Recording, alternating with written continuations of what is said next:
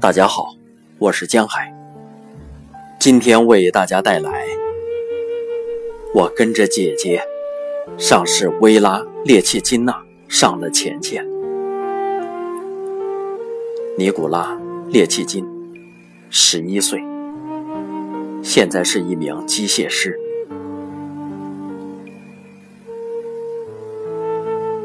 家里一片沉寂。家变小了，哥哥们立刻就应征入伍了。为了姐姐一次次到兵役委员会去。一九四二年三月，他也去了前线。家中只剩下了我和小妹妹。亲戚把我们转移到了奥尔洛夫州，我在农庄里干活儿。已经没有男人了，所有男人该干的活计都落在了像我这样的少年的肩上。我们代替了男人，我们大都在九岁到十四岁之间。我第一次去耕地，女人们从自己的马身边站起来，把我赶到了一边。我站着。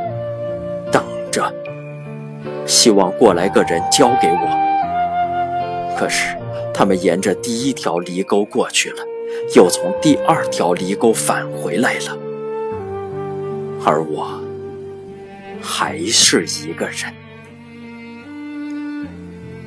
那我就自己来吧，在一条犁沟旁沿着它走。于是，我追赶上了他们。从早晨起，我就到田野里干活晚上，我和男孩子们去放牧。我放马，叫马吃叶草。一天如此，第二天如此，第三天去耕地，耕啊，耕啊。我就累得病倒了。一九四四年，为了姐姐受伤后从医院里回家待了一天，他来看望我们。